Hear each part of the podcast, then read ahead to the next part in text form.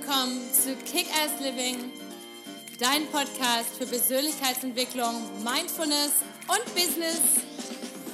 Hallo, mein Name ist Patricia Franke und bei mir dreht sich alles um das Thema Authentizität. Wer bist du wirklich unter all den konditionierten Schichten und was ist dein nacktes Ich? Und wie kannst du dein Leben authentisch, zufrieden, erfolgreich und glücklich leben? Also, stay tuned und Let's do this. Hallo, schön, dass du heute wieder eingeschaltet hast. Heute geht es um das Thema Vipassana Meditation Teil 2. Ich bin ja gerade aus meinem zehntägigen Schweige- und Meditationsretreat zurückgekommen aus England und bin auch noch nicht so richtig ähm, ja wieder hier angekommen. Wenn du so meine Reise in den letzten Wochen verfolgt hast hier im Podcast oder eben auch auf Instagram at Patricia Kickass, dann weißt du, dass ich jetzt eben für 14 Tage in der Nähe von London war und dort eben zum Schweigen, äh, zum Schweigen und Meditieren gefahren bin. Und heute möchte ich ähm, dir ein bisschen darüber erzählen, was man in so einem Retreat alles so erlebt und was das vor allem für Benefits, also was einem das alles so Gutes tut und was das so für Herausforderungen sind. Aber natürlich, bevor ich loslege, wenn du den Kanal noch nicht abonniert haben solltest, dann abonnieren doch gerne, like ihn, kommentiere ihn und teile ihn gerne mit all deinen Freunden, Familie, Kollegen etc., so dass mehr und mehr Leute zu der Kick-Ass Living Community Kontakt aufbauen können. Danke dir. Also du hörst schon vielleicht an meiner Stimme. Ähm, normalerweise habe ich irgendwie ein bisschen mehr Energie, aber ich bin noch sowas von gar nicht so richtig angekommen in der Welt. Denn als ich ins Retreat gegangen bin, das oder dieses Meditationszentrum, wie sich das nennt, ähm, kommt man erstmal dort an. Ich war erstmal zwei Tage in London, habe alte Freunde getroffen und war völlig irgendwie auf 180, voller Energie, voller Emotionen, ähm, ja, voller Sentimentalität, eben, da ich eben sehr lange in London auch gelebt habe. Und das ist dann immer so ein bisschen wie, wie nach Hause kommen, auch wenn es halt eben nicht mehr das hundertprozentige Zuhause ist. Und so komme ich dann, so, so kam ich dann in das Retreat und bin dann erstmal mit dem Zug irgendwie über eine Stunde dann aufs Land gefahren und dann bin ich in dieses Retreat gekommen und dort geht halt ähm, dann einfach so ab, dass du halt am Tag deiner Ankunft dich dort erstmal natürlich zettelst, bekommst ein Zimmer und so weiter und dann gibst du dein Handy ab und auch deine Stimme ab 20 Uhr abends. Also vorher kannst du dich noch mit allen Leuten unterhalten und man trifft schon so die ersten Leute, die halt eben dann auch den 10 Tages Vipassana-Kurs mit dir machen. Und es ist immer sehr, sehr aufregend und zu gucken, was sind das alles so für Leute. Und das ist halt immer sehr witzig, denn ich habe immer so ein riesengroßes, ähm, ja, so ein Judgment. Ich war mal sehr in diesem Bewertungsmodus, so, ja, so Meditation und Retreat und zehn Tage und das klingt immer so ein bisschen esoterisch und nach Guru und nach Räucherstäbchen und nach äh, oh, wir haben uns alle lieb und so weiter. Und das ist so ein bisschen etwas, was ich, wofür ich, wogegen ich mich total sträube immer. Also denke, ah, das äh, mag ich alles gar nicht. Und deswegen ist es so unglaublich spannend in diesem Retreat oder eben auch bei der Vipassana-Meditation, dass das halt einfach überhaupt nicht der Fall ist. Es ist einfach, man lebt Spiritualität, man erlebt eben ähm, das in die innere Weisheit und all diese Dinge, aber es ist total null esoterisch und es ist einfach total, ja, das ist ein Teil von uns. Und die Menschen, die dorthin kommen, sind eben von allen möglichen Ecken. Also es sind äh, Leute wie Wissenschaftler, wie, weiß ich nicht, Krankenschwestern, wie Sozialarbeiter, wie ähm, keine Ahnung, Freelancer, wie Leute wie ich, wie auch immer. Also alles total super spannendes, spannender Mix aus Menschen und auch eben aus Nationalitäten. Ich würde so sagen, es waren so 50, ja, 50, 50 Prozent Frauen und Männer. Wir waren insgesamt 65 Personen aufgeteilt eben in Frauen und Männer. Und ähm, ja, dann wird man halt untergebracht dort in diesen, in diesen Unterkünften. Das ist natürlich alles recht basic, aber reicht vollkommen aus. Und das ist auch so ein bisschen der Anspruch dieser buddhistischen, also in diesem Fall ist es ein buddhistisches Zentrum dieser buddhistischen Meditation, denn es geht darum, dass der Mensch einfach immer leidet. Also wir leiden da, da, also wir leiden deswegen, weil wir einfach uns festhalten an Dingen, also an materiellen Dingen, an Menschen, an Sehnsüchten, an Sentimentalitäten. Wir halten uns an irgendwelche Sachen immer fest und das macht uns halt verletzlich und das macht uns vor allem unglücklich ganz oft. Denn wie, wie oft schwelgen wir in der Vergangenheit und sind, oh, es war damals so schön oder wie auch immer und hängen an diesen Momenten fest. Und das ist das, was der Buddhismus halt sagt, dass der Mensch in einer völlig unzufriedenen oder, unzu oder nicht zufriedenen stellenden Lebenssituation ist. Denn ähm, er hält sich immer an anderen, an anderen Sachen fest und, ähm, und ist deswegen immer, die, läuft immer diese Gefahr, halt unglücklich zu, oder enttäuscht zu werden oder unglücklich zu sein und so, und so weiter. Und darum geht es halt eben in der Vipassana-Meditation, dass man wieder in dieses Hier und Jetzt kommt und dass man durch, das, durch diese verschiedenen Techniken, die man dort lernt und vor allem mit dem Zeitraum, in diesem, je länger man dort ist, je, desto ruhiger wird man natürlich, dass man dann einfach noch tiefer in sich blicken kann und dass man vor allem dann am Ende weniger reagiert auf das, was im Außen so passiert, dass man einfach für sich realisiert, alles, was in unserem Leben ist, ist immer im Wandel. Also es ist nichts fest, es ist nichts in Stein gemeißelt, es ist immer alles in Bewegung und durch diese Vipassana-Meditation, durch die verschiedenen Tage, die du da bist, lernst du einfach, dass alles in dir selber komplett in Bewegung ist. Also wir bestehen eben aus, aus Energie, aus Atomen, aus äh, Kalapas, wie man die nennt in der Meditation. Also das sind die, was heißt nicht nur Meditation, sondern auch in der Wissenschaft mittlerweile. Das sind das klein, der kleinste Partikel, der sich trillionenfach halt in, je, in, der, in jedem Moment, also die, die entstehen in einem Moment und, sterben in einem. Und das ist völlig für, für uns so von, von der Ratio völlig ähm, ja, schwer zu verstehen. Aber es ist einfach so, als wenn man sich jetzt im Physikunterricht anschaut, eben äh, wie diese ganzen Atome miteinander ähm, agieren. Und wenn man sich das halt vorstellt, das Ganze ist halt eben in trillionenfacher Ausführung findet halt in uns statt, in unseren Körpern und eben in allen Lebewesen. Und das wird man sich halt in dieser Meditation während dieser zehn Tage bewusst. Klingt jetzt total crazy, ist es auch. Und hätte mir das jemand vorher so alles erklärt, wäre ich wahrscheinlich ähm, noch skeptischer oder vielleicht wäre ich dann einfach noch überforderter mit dieser ganzen Information gewesen. Aber dadurch, dass man in dieses Retreat reingeht und ich kann es wirklich jedem empfehlen, mal so einen Vipassana-Kurs zehn Tage zu machen und auch wirklich zu schweigen. Denn in dem Moment, wo wir anfangen zu schweigen, geht es halt los, wenn so abends gibst du deine Stimme ab und dann gehst du zu, zu Bett. Am nächsten Morgen steht, klingelt der Wecker um vier Uhr morgens. Das ist natürlich erstmal hart, wenn man es nicht gewohnt ist. Jetzt hatte ich den, das große Glück, dass ich eine Stunde, Deutschland ist eine Stunde voraus. Das heißt, ich, für mich war es eigentlich dann nur fünf Uhr morgens. Also ich fand es nicht ganz so dramatisch wie vier Uhr. Und ähm, ja, du stehst um vier Uhr auf und um 4.30 Uhr beginnt schon die erste Meditationssitzung. Und für viele jetzt, die jetzt gerne lange schlafen, ich bin selber jemand, der eigentlich sehr gerne schläft, obwohl ich regelmäßig früh aufstehe, um einfach auch meinen Tag ähm, zu gestalten und kreieren zu können. Aber dennoch ist es eine sehr, sehr schöne Erfahrung, wenn man so früh aufsteht, denn, denn morgens um diese Uhrzeit, gerade wenn man um 4.30 Uhr meditiert, ist noch nicht so viel im Kopf passiert. Man ist eben noch ausgeruht, der Körper ist ausgeruht, auch wenn man vielleicht noch ein bisschen müde ist und gehen muss. Aber man ist sehr, sehr still, was natürlich unglaublich hilft, wenn man dann anfängt ähm, zu meditieren. Und man fängt halt an mit dieser Anapana-Meditation, also das, mit dieser Technik. Das heißt, man konzentriert sich nur auf das Einatmen und jedes Mal dieses Ein- und Ausatmen, dieses Gefühl, was man an den, am Nasenflügel spürt oder oberhalb unserer Lippe. Und man konzentriert sich immer wieder darauf. Und immer wenn man wieder in so kleine Tagträume versinkt oder in Gedanken, dann erinnert man sich wieder daran, dass man sich wieder auf diesen, ähm, ja, auf den, das, das Ein- und Ausatmen fokussiert, also auf das Gefühl, wie sich das anfühlt, wenn man ein- und ausatmet, weil dann kitzelt das so ein bisschen an der Nase. Und das ist total interessant, denn als ich dort angekommen bin, und es ist jetzt, wie gesagt, das dritte Mal, dass ich diesen, diesen Kurs gemacht habe, ich meine, ich wusste ja schon, worauf ich mich ähm, einlasse, aber die ersten Tage, die ersten zwei Tage konnte ich meine Nasenflügel fast gar nicht spüren, weil ich halt so weit entfernt von mir war, obwohl ich jemand bin, der sich sehr viel, naja, eben mit Persönlichkeitsentwicklung befasst und eben auch ähm, regelmäßig ähm, meditiert, aber jetzt nicht, ich habe es dann die letzten, im letzten halben Jahr dann doch sehr schleifen lassen. Und da habe ich gemerkt, dadurch, dass ich natürlich auch noch zwei Tage vor in London war, wie aufgeladen ich war, mit voller Emotionen und diese ganz Lautstärke und Eindrücke, dass ich mich ganz, ganz schwer fühlen konnte. Und wie gesagt, die ersten zwei Tage waren für mich der absolute Horror. Ich habe mir ungefähr, keine Ahnung, wie viele Fluchtpläne und Ausreden überlegt, um das Ganze abzubrechen, zu sagen, ach Mensch, ich habe noch so viel vor und jetzt ähm, kommt das neue Buch und ich muss noch das machen und jenes vorbereiten und tralala und und so weiter und so fort und habe dann gesagt, eigentlich wäre es doch viel besser, jetzt die Zeit im Büro zu verbringen oder mein Laptop habe ich ja dabei, ich kann das in London auch alles erledigen, ich brauche ja nur einen Internetanschluss und tralala, tralala, tralala. Und jeden Tag hatte ich irgendwie eine neue Idee oder ich buche einen früheren Flug, ich vermisse meinen Mann, ich will nach Hause. Also es war wirklich, ähm, ist interessant, wie der Kopf einem halt versucht, irgendwas einzureden. Und das Schöne an diesem Retreat ist halt, dass die Leute oder die Lehrer, die das Ganze aufgezogen haben, ursprünglich ähm, kommen sie aus Burma.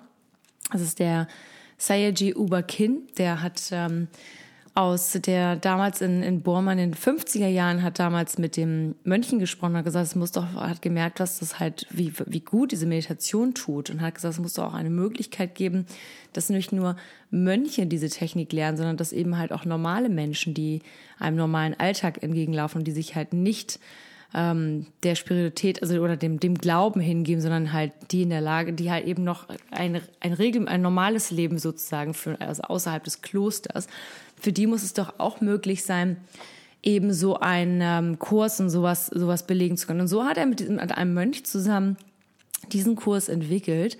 Es gibt auch noch eine andere Vipassana, einen anderen Vipassana-Kurs von Go Anchor aus Indien. Das ist letztendlich sehr, sehr ähnlich. Hier ist es jetzt einfach nur in diesem Retreat, wo ich hinfahre, es ist halt eben buddhistischer Natur und, und die, das Schöne daran ist halt, dieser Kurs wurde dann entwickelt von diesem Sayaji Ubakin, von diesem Mann. Und er hat es damals dann, als er älter wurde, an eine Studentin von sich weitergegeben, an eine Frau, die nennt sich Mother Sayamaji und Mother Sayamaji hat das Ganze dann übernommen. Und als er schon älter wurde und ist damit um die ganze Welt gereist und hat die ganze Welt in Aufruhr gebracht, denn überall, wo sie war, mit ihrer liebevollen und in intensiven Art, hat sie halt eben diese Art von Meditation gelehrt. Und ähm, ja, mittlerweile gibt es fünf Center auf der Welt. Also es gibt eins in den USA, es gibt zwei in Australien, glaube ich, zwei.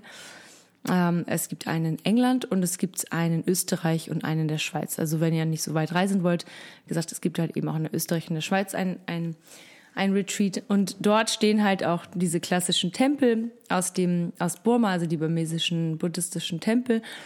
Und das Schöne ist, wenn du halt eben diesen ersten paar Tage hast, du bekommst halt, dein Tagesablauf ist halt sehr, sehr straff. Du hast fast neun Stunden Meditationssitzung mit zwei Vorträgen, morgens einmal eine halbe Stunde, abends eine halbe Stunde.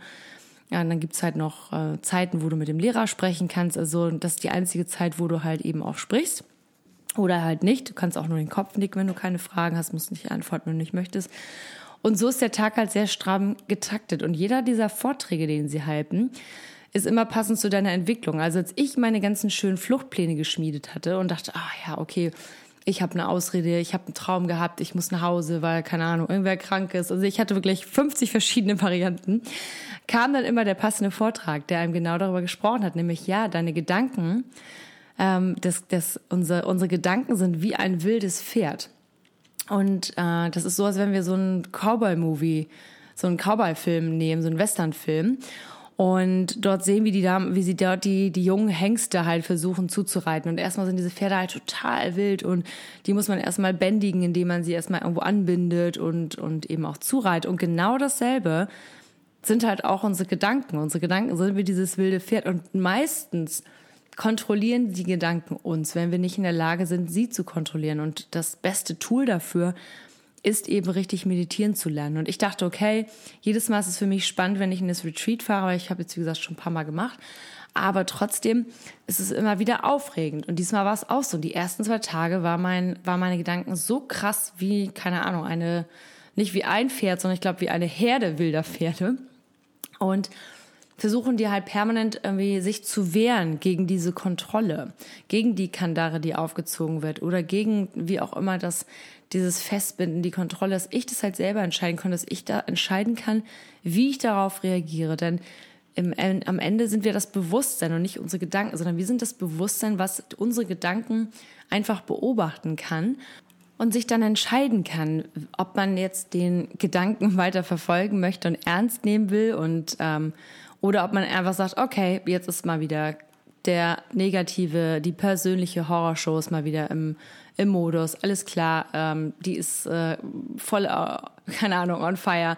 Die beobachte ich jetzt, die nehme ich nicht ernst oder ich nehme es mir zu Herzen. Aber ich kann es halt entscheiden. Und meistens können wir es halt eben nicht entscheiden. Wir denken, wir können es entscheiden, aber wir verlassen uns trotzdem, wir lassen uns trotzdem davon leiten. Und wir sind trotzdem dabei und wir sind trotzdem ähm, haben danach negative Gefühle und das manifestiert sich in unseren Körpern und so weiter. Aber das ist halt eben das, das Wundervolle an der Meditation, dass du halt je länger du übst zu meditieren, und ich weiß, wie schwer es ist, denn ich bin jemand, dem das nicht leicht fällt. Also ich kann weder gut, also ich kann überhaupt nicht in, in der Lotus-Position sitzen. Äh, für mich ist selbst ein Schneidersitz irgendwie nicht mega ähm, ja, bequem. Ich kann das nicht sehr, sehr lange. Also ich bin jemand, der dann immer schnell die Position nochmal wieder wechseln muss. Aber das ist alles völlig in Ordnung. Es geht nicht darum, perfekt äh, in diesem Schneidersitz sitzen zu können, sondern es geht einfach darum, immer wieder, wenn du deine, wenn du merkst, du verfällst in irgendwelche Tagträume, in irgendwelche, in deine Gedankenwelt, einfach wieder deine Aufmerksamkeit auf deine Nasenflügel oder auf die, die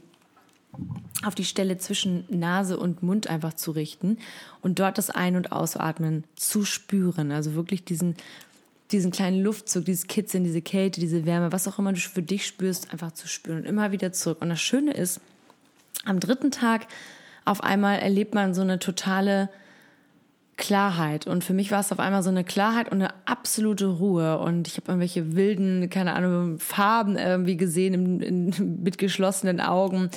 Und ich war so fasziniert davon. Ich hatte das, bis heute habe ich das Gefühl, mit jedem Tag wird es extremer und extremer. Bis heute habe ich das Gefühl, wenn ich die Augen schließe, dass ich einfach wie in so einen Sternenhimmel blicke. Und das ist ähm, für jemanden, gerade jemanden, der so rational ist wie ich, der jetzt eher nicht so dem Esoterischen hinterher guckt oder da sich total gegen wehrt, das ist ein unglaublich überwältigendes und auch berührendes Gefühl. Und wie gesagt, und mit jedem Tag, den du durchziehst, natürlich gibt es den, die Hochs und runter, Hochs und Tiefs, es geht hoch und runter, ein Tag läuft super gut und du denkst, wow, ich habe das voll im Griff.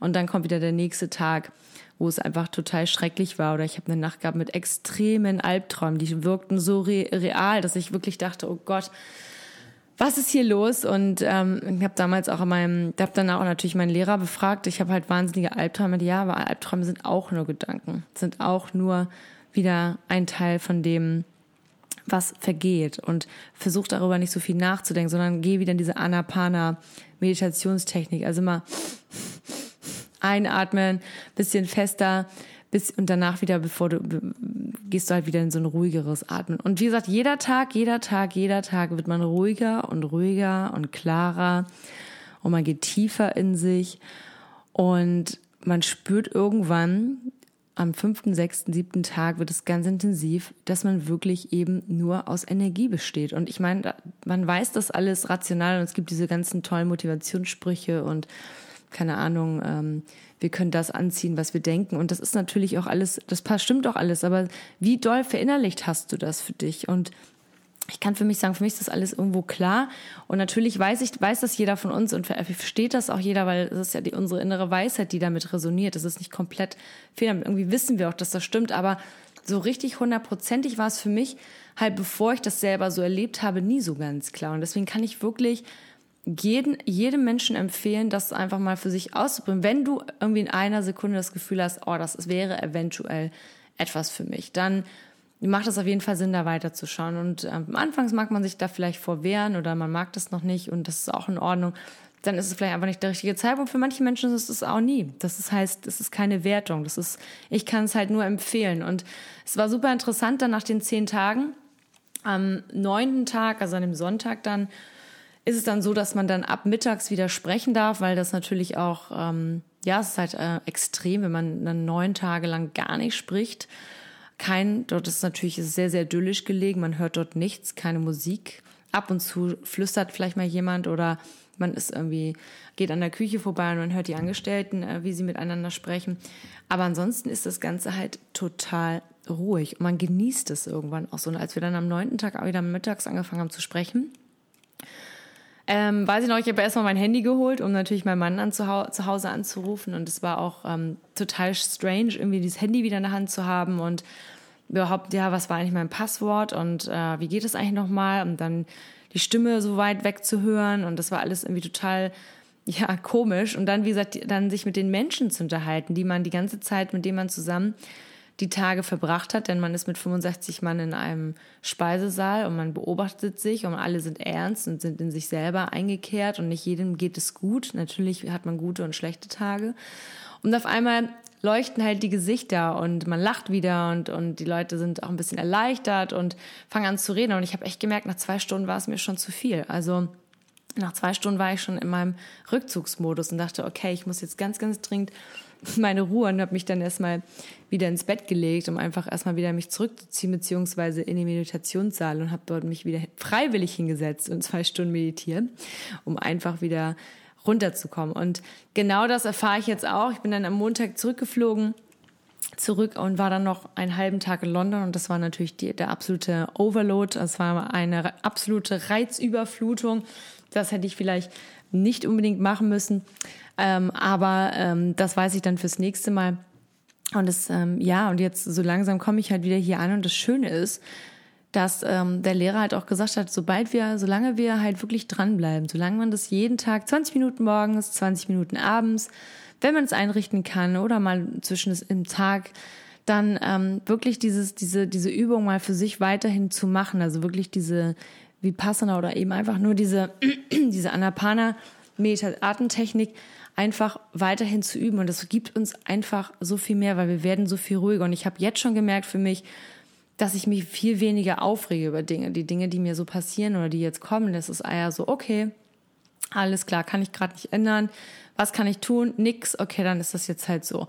Und man ist viel mehr im Moment. Und ich kann, wie gesagt, jedem nur empfehlen, das für sich auszuprobieren. Dahinter steckt unglaublich viel Magisches. Und gerade wenn ich jetzt solche Nachrichten lese wie von dem NBA Basketballspieler Kobe Bryant, der jetzt irgendwie am Sonntag tödlich ums Leben, hier ums Leben gekommen ist durch, den, durch diesen Helikopter, Helikopterabsturz mit seiner 13-jährigen Tochter, glaube ich, dann denke ich mir halt, wow, das ist ein Mensch, der ist 350 Millionen US-Dollar wert gewesen. Der hat 41, ähm, der, ist 41, der ist 41 Jahre alt. Der war noch total in der Blüte seines Lebens, hat vier tolle Töchter und eine tolle Frau. Und der ist von heute auf morgen aus dem Leben gerissen worden in seinem eigenen Helikopter. Und deswegen, das Leben ist so precious. Es ist so, ähm, ja, es ist so, so, so wertvoll und wir sind alle wertvoll und es ist so wichtig, dass wir halt eben auch diesen Moment genießen können. Und so häufig sehe ich, dass wir sind alle in diesem busy, busy Modus und auch als ich wieder am Flughafen saß, die ganzen Smartphone-Zombies, also die ganzen Zombies überall, immer das Smartphone vor der, am besten schon das Smartphone integriert in der rechten oder linken Hand. Und deswegen ist Meditation etwas unglaublich Wichtiges, um einfach wieder zu sich zu finden, um mehr in diesem Hier und Jetzt zu sein, um die eigene Kraft, die eigene Power zu spüren und um einfach dadurch irgendwie ein friedlicherer und zufriedenerer und glücklicherer Mensch zu sein und damit eben auch ein Vorbild für andere Menschen. Denn in dem Moment, wo wir das ausstrahlen und auch leben, sind wir anderen gegenüber mit, mit viel mehr Mitgefühl da und mit viel mehr Frieden für uns selber. Und das Ganze strahlt dann eben auch ab. Und ich bin bis heute wahnsinnig berührt und dankbar für die Menschen, die diese Meditationszentren leiten und führen, die ihr gesamtes Herzblut dafür investieren. Und ähm, ja, wenn du Interesse haben solltest, schreib mich gerne an über Instagram at Patricia Kickass. Wenn du da mehr Informationen brauch, brauchst, dann kannst du mich dort gerne anschreiben. Guck gerne auch auf meine Homepage unter www.patriziafranke.com. Da gibt es ganz viele Freebie-Tools, also viele Coaching-Tools und auch geleitete Meditation, wenn man gerade so ein bisschen mehr damit anfangen möchte. Und ansonsten freue ich mich schon auf die nächste Woche mit dir. Da möchte ich dir die beste, meine beste bisher Routine, Tagesroutine mitgeben, die ich so für mich ähm, gefunden habe. Und ja, bis dahin freue ich mich von dir zu hören. Wünsche dir jetzt einen super Tag, lots of love and let's kick ass. Bis bald!